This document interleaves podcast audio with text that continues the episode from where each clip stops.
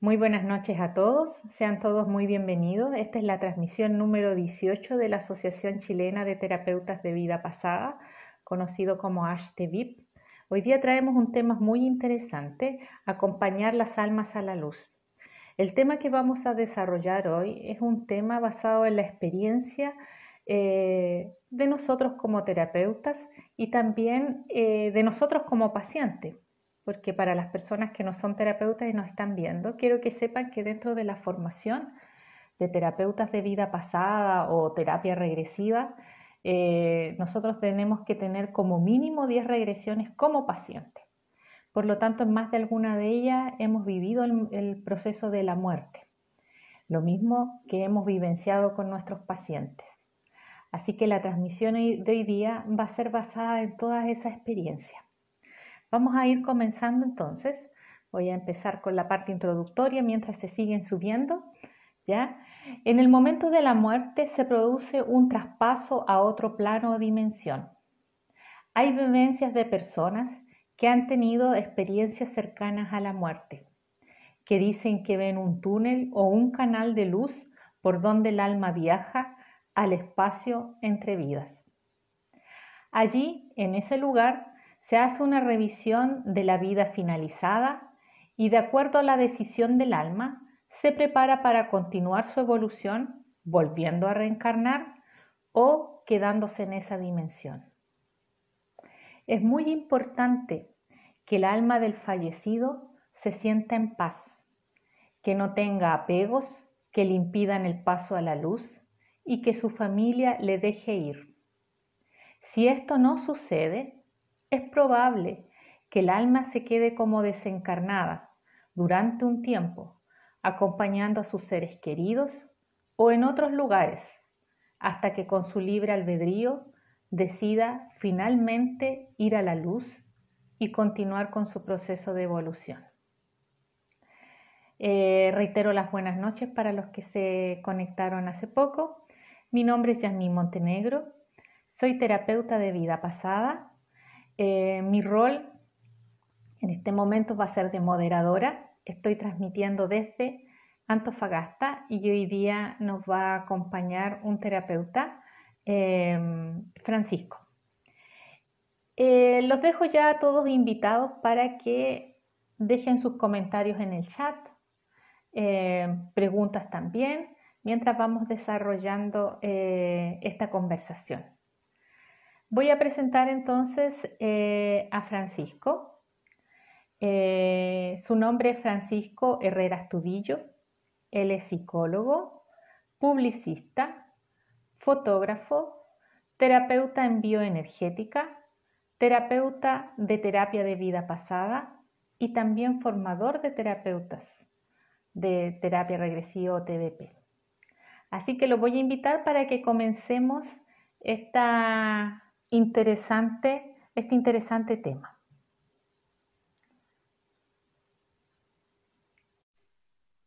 Ahí ya le hice la invitación, así que ahí viene. Buenas noches a todos los que se van integrando. Vamos a estar llamando ya a nuestro invitado. Hola Francisco, muy buenas noches, ¿cómo estás?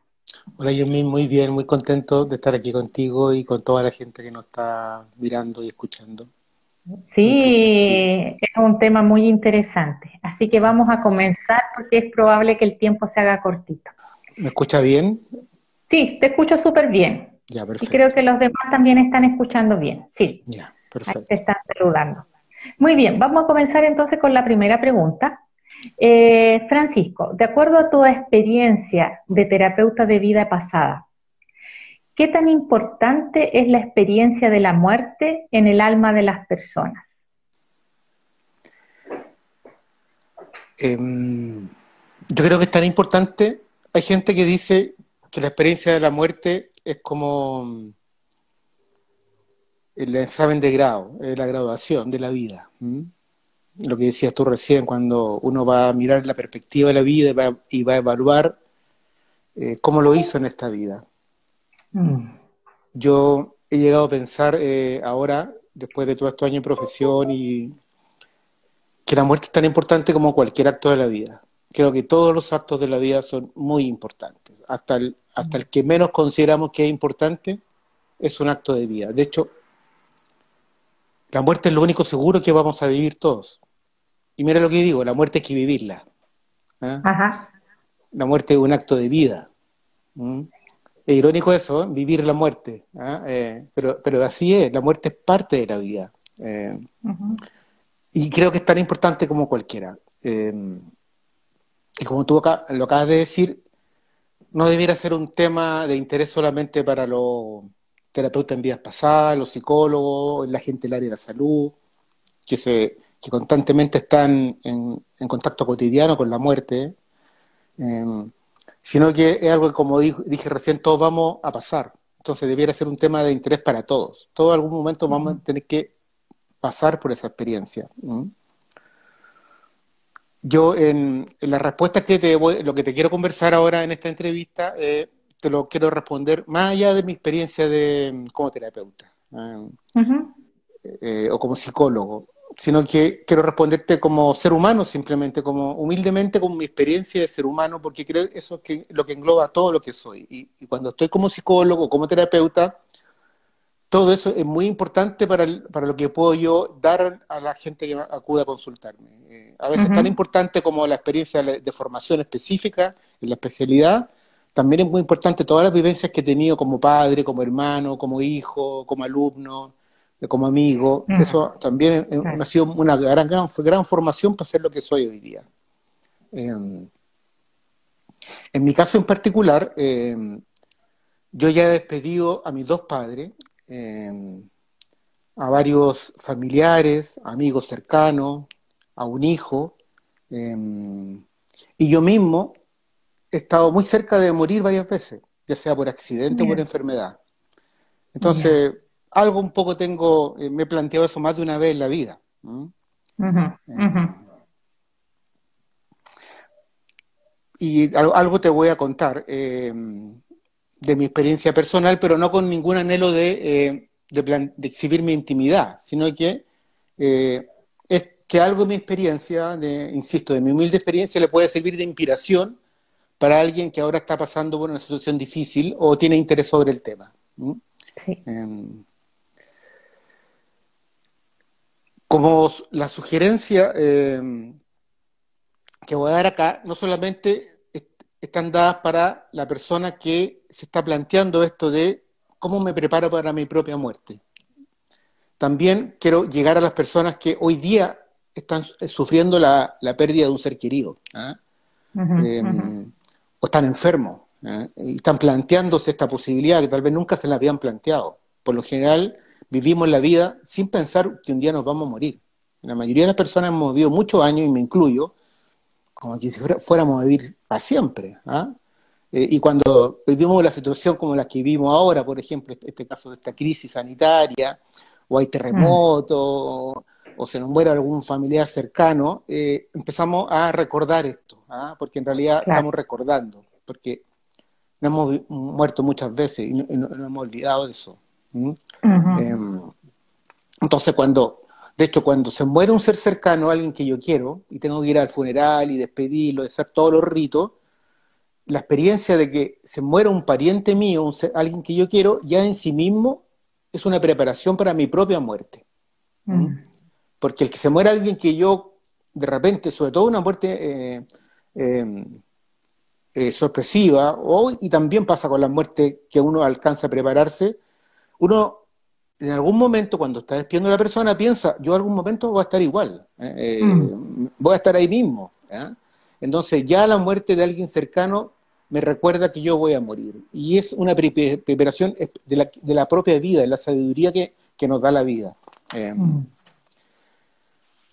Y las sugerencias o, las impresiones que voy a entregar desde acá son para la mayoría de los casos porque nunca hay que perder de, vista eh, que todos somos seres únicos, individuales, ¿ah? y por lo tanto tenemos experiencia única. No hay nadie que tenga una experiencia como yo, como tú, cada uno hace un camino único y por lo tanto siempre hay excepciones o diferencias entre uno eh, y, otra situación. Desde mi punto de vista, eh, la muerte de un ser querido te cambia la vida para, para siempre. Pero muchas veces no eres consciente de eso. Eh, hay mecanismos de defensa cuando muere algún ser querido que hace que las emociones, los pensamientos, los recuerdos del hecho eh, se vayan directo al plano inconsciente. Gracias a Dios, ¿ah? eh, porque a veces no podríamos sobrevivir con tanto dolor. entonces, y muchas veces pasamos, se nos muere alguien muy querido, nosotros como quienes nos damos cuenta, nos continuamos, nos no reintegramos la vida habitual muy rápido y nos hacemos el debido duelo. Fue mi caso. Eh, cuando murió mi hijo, eh, pasaron 13 años hasta que yo tomara conciencia del dolor que tenía. Pasaron 13 años en que yo era completamente inconsciente de nada. Seguí eh, con la vida adelante sin nada. Y, fíjate, fue justamente en mi, en mi, primer curso de formación, en mi primera regresión, que mi hijo Martín aparece en la primera regresión a darme un mensaje. Entonces, yo en ese tiempo era fotógrafo, no pensaba nunca dedicarme a, a lo que estoy haciendo ahora. Eh, y esa experiencia me cambió como el, mundo, el planeta donde estaba parado. ¿eh? Para mí, mm. como que me sacaran el cerebro y me pusieran otro de, un día para otro. Eh, fue muy, muy significativa esa experiencia para mí. Entonces, mm. Mm, no me voy a explayar en este punto, pero los que quieran un poco saber más pueden entrar a mi sitio, trabajadordelaluz.cl y ahí hay una sección que se llama Historia de vidas pasadas, que ahí este relato la experiencia del Martín y, lo que, y, el contexto y qué significó para mí. Pero como te dijo, te digo, eh, pasaron 13 años hasta que yo tomara conciencia de eso. Bueno, y, y, eso cambió el rumbo de mi vida. Yo no pensaba eh, hacer lo que hago ahora en ese momento. ¿ah? Y comprendí muchas cosas con esa, después de, de, ese tiempo. O sea, comprendí cuál era el significado del, Martín en mi vida. Eh, mm. y, que todo estaba bien, que no había nada mal, ¿ah? que todo era correcto, eh, que no había ningún error, mala suerte, no era karma, nada de eso, sino mm. que a veces el creador tiene formas muy, muy peculiares de, eh, ayudarnos a, cumplir nuestro propósito. claro, el, trabajo que vinimos a hacer, y nosotros desde nuestra pequeñez no lo entendemos. Ajá, sí, sí. Y eso es lo maravilloso, Francisco, de esta terapia. Exacto. maravillosa terapia de vida pasada. Exacto. Se puede... Ajá. Sí, eh, sí tú, tú, lo sabes igual que yo. O sea, la, TVP es, una expansión de conciencia y te hace, te da una perspectiva de, tu propia vida eh, que, que solamente se puede tener así o con alguna actividad. No digo que sea el único camino, pero la expansión de conciencia produce eso, produce alineación con el ser interior, eh, con esa dimensión superior que todos tenemos. Em, Así mismo. Mira, em, para hablar de la muerte yo creo que hay que hablar de la vida. ¿ah? Eh, la muerte no existiría, o lo que llamamos muerte, no existiría, sino que lo, que llamamos vida. Entonces quiero dar una pequeña definición. ¿ah? Eh, primero voy a dar una definición de vida. La vida es un, estado del ser, un estado del alma. Y por lo tanto, la muerte también. También, es un estado del alma. La vida es un estado del alma en que la conciencia se enfoca en el plano físico. Tenemos ese atributo del alma, que es la conciencia, enfocado en la vida física, en el planeta, en las cosas físicas. Y la muerte desaparece esa conciencia y la conciencia ya está enfocada en el plano no físico, por decirlo de alguna forma muy general. Em, quiero hablar un poco más entonces de la muerte. Y cuando voy a hablar de la muerte, eh, quiero eh, recalcar que no es ningún interés mío herir ninguna susceptibilidad de alguien que esté en un luto hoy día, que esté con miedo, que esté con inseguridad, de hecho que haya perdido eh, uno o varios seres cercanos hoy día no quiero herir esas sutilidades, pero quiero hablar también sinceramente de qué es lo que es mi opinión. Em, creo, ah, entre paréntesis, creo que el luto es súper necesario. Eh, eh, como seres humanos necesitamos em, hacer un luto cuando tenemos una pérdida, expresar nuestras emociones. ¿ah? Eh, y nosotros como terapeutas sabemos los perjuicios que ocasiona no hacerlo ¿ah?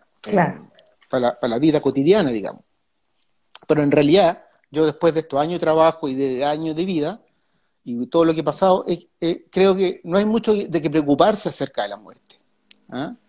Yo, te aseguro eh, Yasmín, que tanto tú como yo y como la gente que nos está escuchando, eh, muchas veces ha salido de una tumba muy feliz. Eh, eh, hemos salido de abandonado cuerpo y salido de tumba muy felices porque en realidad la muerte, lo primero que se describe en la mayoría de los casos que la gente que logra tomar conciencia de eso es que los padecimientos físicos cesan. ¿ah? La gente que estaba con gran dolor, que estaba sufriendo, que estaba con gran dolor físico, el dolor físico desaparece. Incluso en, en, esta experiencia cercana a la muerte, eh, que gente que ha estado clínicamente muerte, muerta y vuelve, em, ellos describen que, por ejemplo, si había alguien lisiado, ya puede caminar, incluso volar. ¿Ah? Si alguien no, era ciego, puede ver. ¿ah? Entonces, claro, la muerte física produce una gran liberación del cuerpo físico. al menos hay alivio. Pero yo diría que es mm. más que eso, liberación. ¿ah? Entonces, desde ese punto de vista, del punto de vista físico, no hay que preocuparse por si murió algún pariente. O sea, yo te lo aseguro que ya se liberó de cualquier dolor físico que haya tenido. Ahora, en cuanto al estado emocional y, psicológico, lo, que yo he visto, y también no solamente yo, sino que nuestros maestros, profesores o biografía que hemos estudiado, es que en cuanto a lo emocional y psicológico, las cosas no cambian mucho. O sea, de ese punto de vista, la muerte no te cura de nada. Eh, eh, si has tenido, eh, nadie se mejora de nada psicológicamente al morirse. Si te mueres en estado de angustia, con pena, con rabia no resuelta, al morirse vas a seguir igual. La, única, la única diferencia es que tu, tu conciencia ya no va a estar enfocada en lo físico, o sea, no vas a disponer de un cuerpo físico para hacer algo en relación a esa pena, a esa angustia, a esa rabia, a lo que no resolviste emocionalmente. Incluso no vas a poder tal vez pedir perdón a alguien. Es súper frecuente cuando nosotros vemos o en almas perdidas o en, terapia, en vidas pasadas, alguien que experimenta la muerte y quiere, acercarse a un ser querido, a decirle estoy bien, no tienen por qué llorar, no se preocupen, eh, siente que no lo escuchan o quieren tocarlo y pasa de largo. Entonces, claro, hay una gran desventaja eh, desde el punto de vista emocional y psíquico sin el cuerpo físico. Entonces no cambia nada. ¿Mm? ¿Qué pasa después de la muerte? En realidad, como dije recién, después de morirse puede ser como tantas personas diferentes hayan los caminos que el alma puede tomar. O sea, pueden tomar muchos caminos diferentes. Pero voy a nombrar los más frecuentes, lo, que se ve más en la experiencia clínica. Algunos, eh, después de morir, sobre todo cuando hay estas situaciones de emociones no resueltas, gente que no eh, muere intranquila, eh, muere emocionalmente alterada, o tal vez con apegos, puede producirse un atrapamiento del alma. El, alma puede quedar en un plano intermedio, mm, apegada al cuerpo físico, por ejemplo, o apegada a la casa, o al negocio, eh, o cuidando a la mujer. Hay otras personas que tal vez no sigan el camino evolutivo, eh, porque em, sientan que van a ser castigados, sienten que se portaron mal, que tienen muchos pecados, y en la luz o en el cielo, según sus creencias, alguien lo va a estar esperando para cobrarle. ¿ah? Entonces hay gente, hay gente que también, eso, eso también se llama eh, atrapamiento del alma. Hay una parte del alma que queda atrapada en alguna dimensión que va a depender del estado de conciencia de la persona. Claro, sí, sí, sí. ¿Mm? Entonces, el camino que siga el alma después, en general va a depender de las creencias de cada uno y del estado de conciencia. Mm. Porque si tenía determinado estado de conciencia antes y determinadas creencias, eso va a seguir igual después de la muerte no, va a cambiar nada. En realidad ahí vale lo que nosotros creamos nuestra experiencia, a partir de nuestras creencias. Em, claro. Por ejemplo, dígame, me iba a preguntar sí. Sí, no, te iba a decir eh, un comentario solamente, que generalmente estamos siempre viendo qué proyectos vamos a hacer para nuestra vida futura y estamos pensando en ello y cuando el proyecto más seguro que tenemos en esta vida es que nos vamos a morir y no te preparas para ese proyecto, tanto física, emocionalmente, ¿me entiendes? Pero es lo único seguro que tienes en esta vida. Sí, bueno, eso también es cultural. Eh, los budistas o gente de esa zona de la Tierra viven toda la vida preparándose para la muerte, es como su leitmotiv. Eh, claro. Pero no todas las culturas hacen eso. Nosotros vivimos una cultura que estamos eh, puesto en, lo físico totalmente. ¿ah? se nos ha olvidado esa parte espiritual que tenemos. En términos generales. Afortunadamente no todos. Em, volviendo a estos temas de las creencias. Después de la muerte también, ¿qué he visto yo? si la persona, por ejemplo, cree en esta vida, cree en el purgatorio o cree en el infierno, eh, y en la muerte se da cuenta que él ha sido muy pecador y va a tener que pagar por eso, probablemente después de la muerte viva esa experiencia. ¿Ah? Mm. Y yo he visto que los seres de luz ayudan a la persona que viva esa experiencia. ¿ah? Eh, los seres de luz, eh, o los ángeles, o los guías, no interfieren en tu experiencia, te ayudan, te guían, pero mm. te ayudan a que hagas tu camino evolutivo.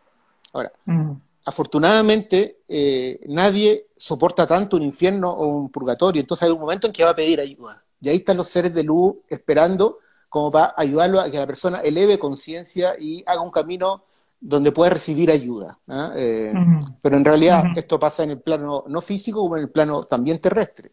También en, la tierra, a veces me pasa con los pacientes, yo quiero ayudar a alguien o a un amigo y sé que la persona tiene una potencialidad increíble, pero la persona no está en condiciones de recibir esa ayuda. Y, he tenido, y he tenido que, no sé, he, desarrollado mis mejores eh, herramientas y, no sirven de nada. No sirven de nada porque la persona no quiere recibir ayuda y creo que he aprendido que en eso hay que respetar nomás. Y, lo he aprendido un poco de los seres de luz cuando he visto a través de los pacientes o también, también en revisión bibliográfica relatan lo mismo. O sea, esto pasa ahí arriba y, acá abajo. no, hay diferencia de, la forma de, actuar que tiene la conciencia. Sí, sí. Em, hay diversas formas de quedar atrapado, eh, ya que estamos hablando del atrapamiento, eh, después de la muerte. Eh, una de ellas, lo que conocemos como almas perdidas. ¿ah? Las almas perdidas, para los que no son terapeutas y no están viendo, es cuando el alma, una persona encarnada en un cuerpo físico, el cuerpo físico se muere, el alma queda libre. Y lo que pasa regularmente es que esa alma se regresa a la fuente, a la dimensión de origen, lo que nosotros estamos llamando en este contexto luz. Mm. Pero hay algunas personas que por su estado de conciencia no se van, se pierden en el camino y se quedan en un plano intermedio entre el plano físico y el plano espiritual estas personas se apegan a los, seres encarnados. Y nosotros, los seres encarnados, tenemos un campo de energía, somos un campo electromagnético. Y ese campo electromagnético actúa como un imán. Eh, entonces se acerca un ser, eh, un alma perdida, un, ser que no se fue a la luz y se pega a nuestro campo vibratorio y empieza a interferir con nuestros procesos internos. Esto está súper descrito, hay libros enteros sobre esto, pero de una forma eh, evolutiva finalmente. No hay ningún juicio que sea malo o bueno. ¿ah? Nosotros lo descubrimos desde el punto de vista terapéutico y ayudamos tanto al alma perdida como al paciente. ¿ah? Pero son formas finalmente que el, alma de, los seres de evolucionar. Y mm. así como esto nos encontramos en, la práctica clínica con muchas más eh, variedades de, formas en que el alma está atrapada. Sí. Eh, pero en esto quiero insistir porque nosotros desde nuestra conciencia física pensamos ya, yo soy Francisco, yo soy este. ¿ah? Eh, fui fotógrafo, ahora soy terapeuta, soy psicólogo, vivo en esta casa, y tenemos una ilusión de separación, y que somos separados y uno, pero desde el punto de vista espiritual eso es completamente ilusorio, no es así. De partida no estoy separado de nadie, siempre estoy en contacto con los otros. Y segundo, no soy tan compacto como yo creo, estoy hecho de partes. Y hay partes mías de las cuales no soy consciente para nada. Incluso partes mías que puedan estar encarnadas en otro ser físico, en otro planeta, incluso en un lugar no físico. El alma es tan inmensa, tan maravillosa, que eh, somos partes de muchas cosas. Y para que yo pueda estar aquí hablando contigo, y tú frente a mí, y todos, en realidad, una parte de todos nosotros está en la luz, siempre. Porque somos luz. Y por eso podemos funcionar. Entonces, y por eso el paciente, cuando hace una regresión, eh, puede experimentar la luz, porque siempre ha estado en la luz. Es lo mismo, por eso también puede experimentar la vida pasada, porque siempre ha estado atrapado en una vida pasada. Claro. Entonces, ocurre esto, ocurre una fragmentación que ocurre para bien y para mal, para diferente, eh, eh, estamos en más de un lugar a la vez y no lo sabemos. Claro. Eh, eso, pasa a, nivel de la conciencia. Sí, sí, sí, sí. Eso pasaría, Francisco, por ejemplo, si el alma no muere tranquila, ¿cierto? Si no muere en paz. Podría quedarse fragmentada, podría, quedarse con espacio entre vidas. Podría ser. Mira, pero antes de, responderte eso, quiero hablar, ¿qué entendemos por luz? ¿Ah? Porque hablamos de la luz y mucha gente puede tener diferentes interpretaciones frente a eso. ¿ah? Eh, hay, personas que eh, la luz la va a interpretar según la creencia judeo, eh, cristiana el reino de los cielos. Pero tal vez otra persona que tenga inspiración de los antiguos celtas o gente nórdica de Europa hablen del Bajala. ¿ah? o del, Olimpo como los romanos. Eh, a, través de la cultura, eh, siempre hemos tenido una concepción de lo que pasa después de la muerte, lo que nosotros llamamos espacio entre vidas. ¿ah? Eh, pero en realidad la luz es una, no es un lugar geográfico. O sea, el alma para llegar a la luz no tiene que recorrer ninguna distancia ni pasar ningún tiempo. Eh, es, la luz es una dimensión, una dimensión del estado del ser. Por lo tanto, está siempre accesible. Ahora mismo la luz está accesible para todos nosotros. Y como lo acabo de decir, una parte de nosotros ya está en la luz. Y para experimentar la luz, lo único que hay que hacer es expandir la conciencia. Mm. Algunos lo hacen naturalmente. ¿eh? En, la TVP llega un momento en que la gente está tan expandida la conciencia que naturalmente va a la luz. ¿ah? Pero el, para ver esto hay que ver a los niños. Los niños pasan gran parte del tiempo en la luz. ¿ah? Y por eso es la felicidad y, lo conectado que son los niños. Ah. Em, em, en la luz, cuando la, gente que relata estar en la luz, es difícil transmitir la palabra, pero los que han tenido la experiencia eh, lo saben. Pero para los que no, a los que nunca han hecho una regresión, por ejemplo, la luz la, describen como una sensación de plenitud, de gozo, de éxtasis. Casi no hay palabras, la gente, realmente las palabras quedan, dicen esto está calientito, está tibecito. Eh, algunos ven una sensación de un blanco inmenso que lo inunda. Otros ven eh, eh, una playa paradisiaca o un jardín. en la luz no hay límites. Eh, entonces es posible encontrarse con ángeles, con seres de luz, con parientes que ya fallecieron, eh, con santos, eh, incluso con Dios mismo. Hay pacientes que se han encontrado con Dios y han hablado directamente con Dios. entonces son experiencias muy transformadoras. Francisco, y ahí también queda ese momento en que no te quieres ir de ese lugar, porque no se termine la regresión porque te quieres quedar ahí. Y tú tratas de y déjeme un ratito más. Sí, eso, eso pasa, eh, dicen no quiero volver, no quiero volver, sí, sí. Y, realmente yo estoy trabajando ahora con expandir esa dimensión, aunque terapéuticamente hemos aprendido que la parte, eh, digamos, donde uno puede hacer algo a nivel terapéutico del paciente es cuando está en un cuerpo físico. Estoy explorando esa dimensión porque la encuentro tan exquisita, eh, como dices tú, los pacientes no quieren volver, creo que algo más podemos indagar o explorar o avanzar eh, en ese espacio entre vidas. Algo más tiene que haber. De hecho, yo creo que eh, hay mucho más, pero aún no, desarrollamos las herramientas para transformarlo en palabra, conocimiento. Mm. De hecho, creo que la, dimensión física es tremendamente reducida. Y la dimensión no física, o el espacio entre vida que llamamos, será el 99% de lo que conocemos. O sea, después de la muerte la tenemos toda para experimentar, crecer, gozar, y no necesariamente vamos a volver a reencarnar inmediatamente, aunque hay personas que sí, ¿ah? pero es como que las posibilidades, cuesta la imaginación para entender eh, qué pasa después de la muerte, porque las posibilidades son infinitas, realmente son infinitas. Ahora, eh, lo que me dices tú, em, ¿Qué pasa si el alma no, muere tranquila? Eh, claro. Te, vuelvo a decir lo mismo. Pueden pasar muchas cosas y depende de la persona. Uno no, puede generalizar. ¿eh? Pero sí es frecuente ver que se produce esto del alma perdida.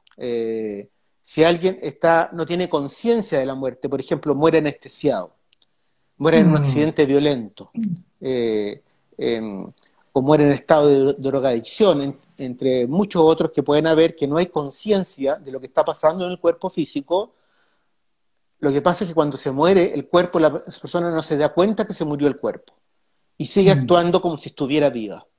Y el cuerpo etérico tiene la misma forma eh, en, apariencia que el cuerpo físico. Entonces la persona se mira a su cuerpo y dice, no, si yo estoy vivo. Logra cuando lo quiere interactuar con los seres que están encarnados, se lleva una gran decepción. Como te decían delante, no puede interactuar ni verbalmente, ni tocarlo, y ahí suelen confundirse y perderse. Y por eso se le ha dominado almas perdidas. Y pasa lo que te digo esto, lo que es el fenómeno conocido como la posesión espiritual, que lo descubrimos terapéuticamente. También ha sido trabajado por los medium, por los espíritas, otras corrientes también han, descrito esto de almas que no están encarnadas, que interactúan con la dimensión terrestre física. También hay un mundo muy largo, pero y nos saldríamos de lo, del contexto de esta entrevista. Em, entonces, dentro de lo que se pueda, en las condiciones que hay hoy día, eh, cuando hay un ser que está con darle lo menos sedantes que pueda. Una cosa es darle sedante para el dolor, pero otra cosa es adormecerlo eh, totalmente. ¿eh? Porque si la persona eh, va, a poder tomar la mejor decisión una vez que salga del cuerpo físico. ¿Qué hago ahora? Si está sedado, no va a saber qué hacer. Y lo que tenemos que hacer todo, tarde o temprano, como te digo, es partir hacia la luz. Entonces, si la persona está sedada, se va a confundir y se puede quedar atrapada en una dimensión eh, no ordinaria conciencia, que suele llamarse, que en realidad no sabemos bien lo que es. A veces la descubrimos eh, en, el trabajo terapéutico, pero eso, eso la dimensión no ordinaria conciencia puede significar muchas cosas. Mm. sí. En realidad, mira, yo creo que eh, otra pregunta que tú me vas a hacer, eh, quiero, en la pauta está de qué manera nos podemos preparar para la muerte, ¿no es cierto? Eso me querías preguntar tú. Sí, no, primero te estamos preguntando, por ejemplo, por las almas si no morían tranquilas, ¿ya? ¿Y cómo podría condicionarnos esto para vidas futuras? Por ejemplo, el que una persona no muere en paz, como dices tú. Mm. ¿Cómo podría condicionarnos para vidas futuras? Mira, bueno, lo primero que partir lo que te he dicho ya, que cada persona tiene un camino propio, no hay como una regla fija para cada cosa. Y para hablar de las vidas futuras, hay que hablar obligadamente de la vida presente y de la vida pasada. Porque esta una, cuando hablamos de vida futura, vida presente, vida pasada, es una concepción lineal del punto de vista físico. Es como nosotros entendemos el tiempo. Pero a nivel del alma, el tiempo no existe. O al menos no es igual como lo conocemos acá. Lo que conocemos que al nivel del alma, el único tiempo que existe es el presente hay una multisimultaneidad ¿ah? de todas las experiencias. Todas las experiencias están pasando ahora. Entonces las vidas futuras están pasando ahora. Las vidas pasadas están ocurriendo ahora. Pero desde la conciencia habitual la vemos como pasada o futura. Pero para el alma, está una parte del alma está teniendo experiencia al mismo tiempo en todas esas experiencias. ¿Y, qué, y qué he descubierto yo? Que todas estas, digamos, encarnaciones del alma simultánea, esta multidimensionalidad del ser, interactúa. Lo, que haga yo en mi vida presente y día actual va a afectar mi vida pasada. Y un ejemplo claro es la TBP. El paciente viene, hace un trabajo en la consulta y afecta la vida pasada en el sentido que esa vida pasada ya no le afecta patológicamente o no le causa problema en esta vida. Y lo mismo con la vida futura. Yo he tenido pacientes que han venido a trabajar una vida futura que no, había pasado todavía. Pero al trabajarla mejoró su estado de vida actual. entonces, entonces, ¿cómo va a afectar la vida pasada? Hay que ver la vida presente. Todo lo que hagas hoy en tu vida presente, estás creando tu vida futura. Si quieres saber cómo va a ser tu futuro, ya sea en esta vida o en las futuras vidas, ve tu vida presente. Claro. Entonces, ¿cómo llegar a una muerte? Eh, a una muerte consciente, ¿ah? a una muerte que yo no me pierda en el camino, teniendo conciencia en la vida, viviendo una vida consciente. Esa es la mejor mm. forma. O sea, la conciencia hay que hacerla hoy, porque es el único momento que existe.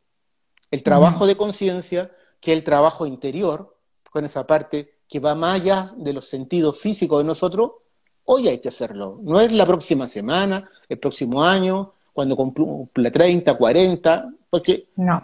No, no, es hoy día. Eh, de hecho, yo tengo como, como, como lema, eh, por las situaciones que he visto, todos los días que me levanto, digo, hoy podría ser el mejor día, el último día de mi vida. Así es. ¿Qué voy a hacer? Entonces eso me produce una disposición, al contrario que a otra gente me ha dicho, uy, qué terrible, ¿cómo voy a pensar eso? No, a mí me produce una cuestión de aprovechar cada minuto, ¿eh? hasta el máximo eh, de la vida. ¿Eh? Que por supuesto, como todo el mundo, tengo mi alto, mi alto, mi, bajo. no todos los días estoy así tan, tan iluminado. claro. Mm. Como todo ser humano. Claro, porque generalmente se piensa, no quieren hablar de la muerte, pero porque eso va a ser cuando estés muy viejo. Pero no es así, la muerte puede llegar en cualquier momento, no tiene edad. Mira, por acá alguien dice, eh, va, lo perdí. Eh, las regresiones que nosotros hacemos son regresiones conscientes, ¿ah? nosotros no hacemos hipnosis, no, no dormimos al paciente, que alguien pregunta ahí. De, hecho, se llama, se trabaja en estado expandido de conciencia. ¿Qué significa estado expandido de conciencia? Que la persona puede tener conciencia, además de la vida ordinaria que tiene uno, de otras cosas que siempre están pasando en uno, pero que uno no tenía conciencia. Como por ejemplo una vida pasada, o la vida intrauterina, o algo que pasó a los dos años. Por eso se llama estado expandido de conciencia. Hay más conciencia de, lo habitual. O sea, uno está más despierto. Ligeramente en la vida habitual andamos más o menos dormidos. Claro. Francisco, ¿y de qué manera podemos prepararnos entonces para la muerte? Viviendo la vida, viviendo la vida conscientemente. Eh, creo que eh, estamos llegando a una época en que la vida siempre la hemos vivido desde los sentidos físicos. Eh, mm. la vista, de, lo que, de la percepción a través de los sentidos físicos. Eh, y creo que estamos llegando a una época que eso ya no es suficiente para saber la totalidad del ser que somos. Y hay que mm. trabajar con los sentidos internos. Eh, en la TVP, el paciente trabaja con su sentido interno, con el ojo, con el oído, con la vista del alma, no con la, vista física. Entonces, dentro de esos sentidos físicos está la intuición, actividades como la meditación, el arte. Generalmente todos los artistas, este, cuando trabajan, están en un estado alterado de conciencia. Em, trabajar con los sueños, con la sincronía, em, con el desarrollo de estas capacidades eh, internas o suprasensoriales y empezar a hacer una exploración del ser interno eh, y de las dimensiones en que habita el alma. Eh, y ¿Por qué es importante eso? Porque al hacer eso, tal cual pasa en la TVP, comprendemos, entendemos experiencialmente la naturaleza de nuestro ser. Mm. ¿Quiénes somos realmente? ¿Ah? Eh, ¿Para qué estamos acá? ¿Cuál es el propósito? ¿En qué consiste la vida? ¿Cuál es son la inmensidad de nuestro ser?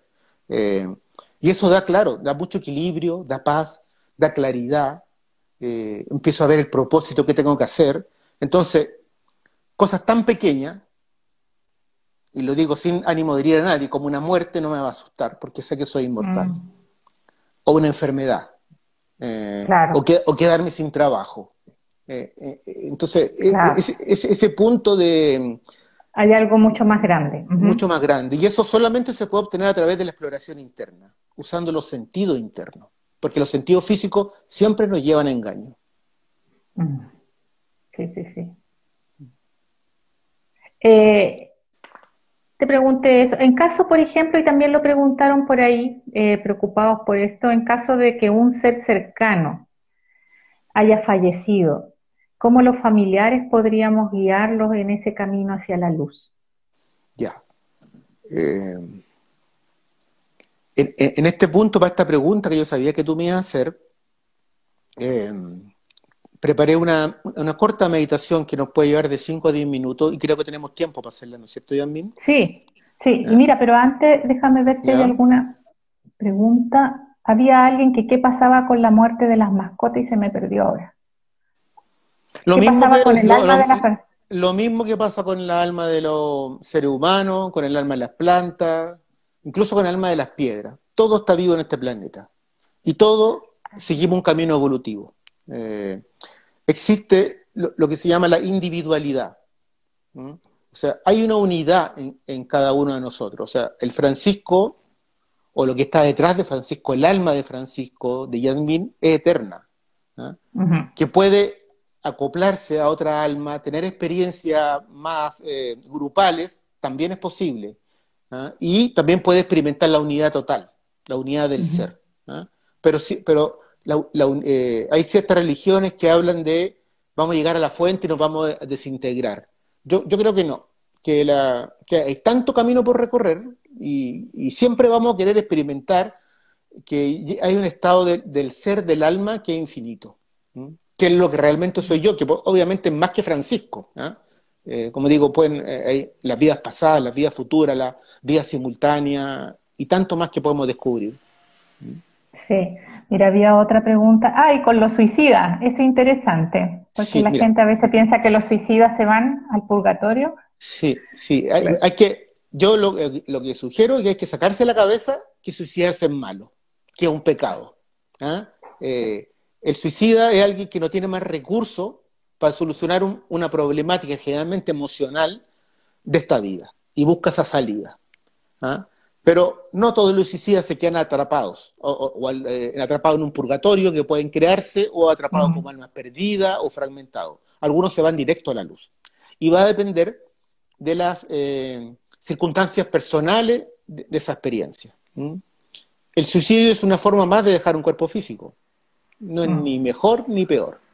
Obviamente yo ya no quiero pasar por eso, lo he pasado antes, pero creo que hay, hay, eh, hay formas más evolucionadas que te van a llevar a mejores caminos eh, desde el punto de vista de la experiencia. Mm. Espero, espero, bueno, una vez que uno desencarna, le cambie la perspectiva que puede tener como personalidad. Eh, y empieza a ver otras cosas que el ego no te deja ver en, este momento. Sí. Mm. Sí, sí, sí. Ya. Bueno, por ahí preguntar si uno se reencontraba con las mascotas, ¿cómo es? Ah, era sobre el reencuentro con esas mascotas, sí. Incluso a veces las mascotas vuelven. ¿ah? Sí, de hecho vuelven en la vida encarnado y no con las mascotas, con los parientes que ya fallecieron. Todo eso está accesible, está acá. Son, dimensiones diferentes. Entonces, y explorando el mundo interior de cada uno, eso está accesible sin necesidad incluso de desencarnar. Sí, sí, sí, sí. Ya, Francisco, yo creo que podríamos ver lo de la meditación para que todos podamos enriquecernos con eso. Ya, mira, en el caso de que alguien cercano haya muerto, eh, el problema, como digo, no, es que la persona se fue, es lo que los que mm. quedamos vivos sentimos. Eh, sentimos por lo general impotencia, mucha pena, eh, rabia, incomprensión, eh, hay un montón de fuertes emociones súper densas de las cuales no nos podemos deshacer. Y ese es uno de los propósitos del luto, expresar las emociones, llorar a los deudos para hacer el proceso en el cuerpo. Em, entonces quiero dar un tipo de ejercicio eh, justamente para desprenderse de estas emociones. ¿ah? Para, y eso va a hacer que la persona, el fallecido que, que está en camino en la luz, haga, lo ayudemos porque una de las razones que tiene eh, alguien que murió para quedarse en este plano es que lo llamamos de vuelta. ¿ah? Ve a mi mamá, ve a mi hermano, ve a mi, veo a mi mujer que está llorando y me está echando de menos y está diciendo, pero ¿por qué te fuiste? Me dejaste sola. Yo que te amo mucho voy a volver a, estar contigo y a cuidarte. ¿ah? Entonces, eso que es muy natural hace que, el, el, alma desencarnada no pueda irse a la luz. Entonces, lo mejor que podemos hacer por nuestros seres que ya partieron es trabajar nuestras emociones, entre comillas, negativas.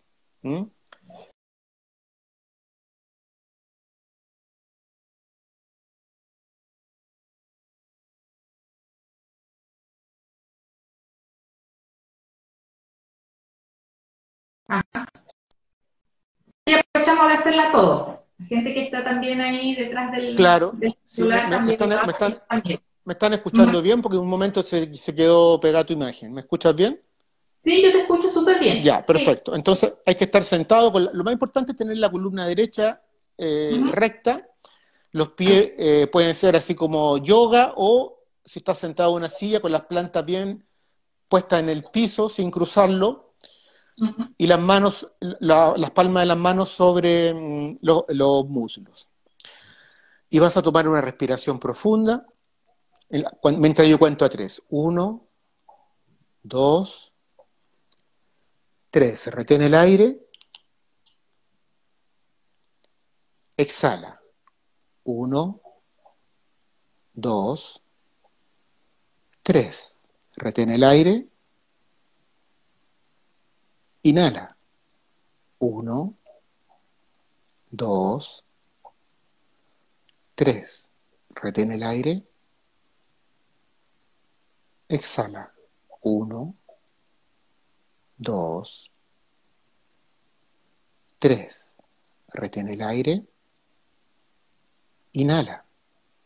Uno, dos, tres. Sigue respirando a tu propio ritmo. Deja que el aire entre y salga por tus fosas nasales libremente. Inhala. Exhala. Eso es. Muy bien. Y ahora quiero que pienses en el dolor particular que tienes, ya sea alguien que partió recientemente, o en el problema que estás teniendo, tal vez financiero, o en lo que sea que te está problemando ahora, y fíjate bien qué estás sintiendo. ¿Qué sientes cuando piensas en lo que sientes? Puede que sientas rabia, pena, impotencia, miedo, sea lo que sea, déjalo ser. Y fíjate bien, ¿dónde estás sintiendo esta emoción? ¿La pena o la rabia o el miedo? ¿En qué lugar del cuerpo se siente más fuerte? Y proponte sentirla un poco más. Dile, miedo, rabia o lo que estés sintiendo, eres bienvenida. Eres bienvenido puedes presentarte en mi campo mental. Puedes expresarte libremente. Y te dispones a experimentar esta emoción que estás teniendo. Y es probable que te vengan imágenes, recuerdos, olores, que te venga ganas de llorar. O, o sensaciones muy extrañas. Sea lo que sea, no intentes controlar nada. Déjalo estar. Y puedes volver a decir, miedo, eres bienvenido. Puedes expresar, expresarte libremente.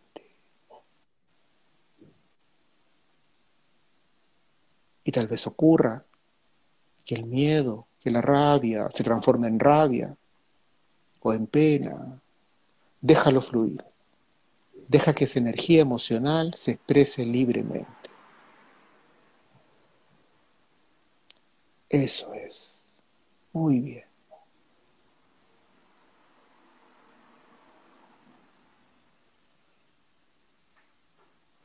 Sea lo que sea que está llegando a tu campo de conciencia, déjalo que se exprese libremente. Si tienes sensaciones físicas, también exprésalas.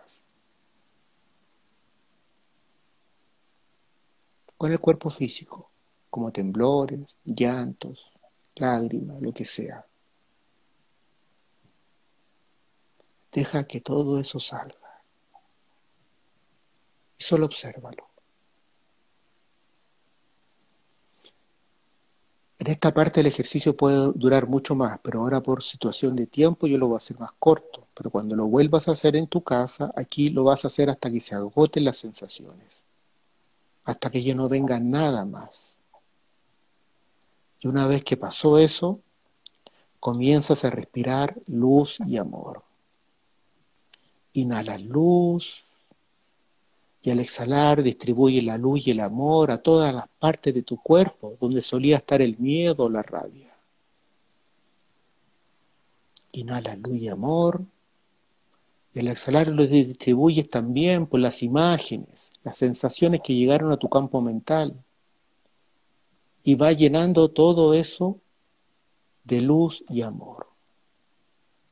Cada vez que respires, llena de luz de amor todo el recuerdo, la experiencia que acabas de tener, con luz y amor universal, con la energía de la fuente. Inhala. Exhala. Inhala luz y amor y exhala luz de amor en la experiencia misma, en las imágenes, en las sensaciones, en todo lo que te llegó y también en tu cuerpo, donde solía estar esa emoción. Y ahora, todo envuelto en luz y amor, lo invitas a la fuente, lo llevas de regreso al origen, al todo lo que es. Envuelto en luz y amor, llevas toda la experiencia de regreso a su origen.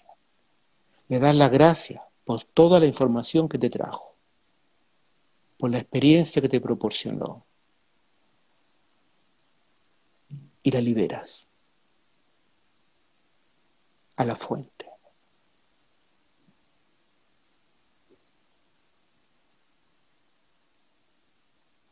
Y ahora voy a contar hasta 10. Y a la cuenta de 10 vas a abrir los ojos, sintiéndote bien, tranquila, tranquilo, en paz, más completa, más consciente, renovada, renovado, radiante. Hoy 30 de julio del año 2020. Uno, dos, tres, cuatro, cinco, seis, siete, ocho, nueve, diez. Abre tus ojos.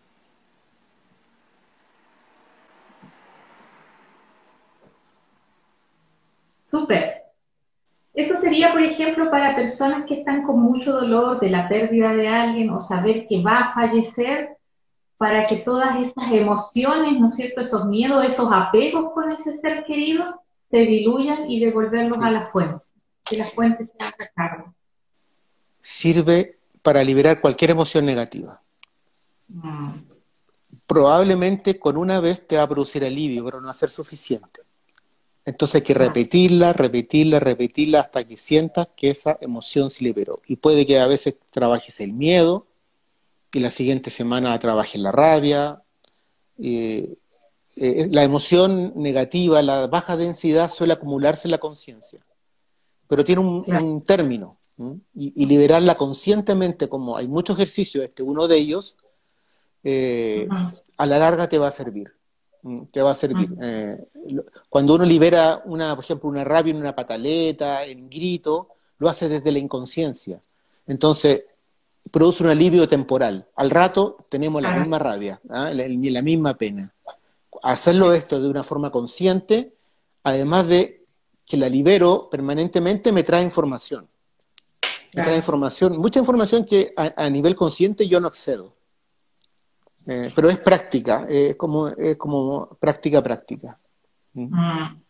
Sí, por ahí dicen, me encantó, lo necesitaba mucho. Decirles que queda grabado, queda en el IGTV del Instagram de la asociación y también después este esta transmisión se edita y queda como un video en YouTube, eh, dice muy liberador, en YouTube y también en la página de la asociación, ¿ya? www.htv.org se me vinieron imágenes muy extrañas. Gracias, dice por ahí también Corina. Sí, la Valeria también, me encantó escuchar. También, qué bueno que estén acá. He, visto varios ahí conocidos. Eh, Esto es práctica, esta, esta, esta, meditación eh, hay que practicarla. Es como cualquier eh, práctica espiritual o no. la práctica es el maestro, digamos, pero es muy efectiva. Espero que le, que le haya servido lo que les dije, ya estamos, no sé cuánto tiempo queda.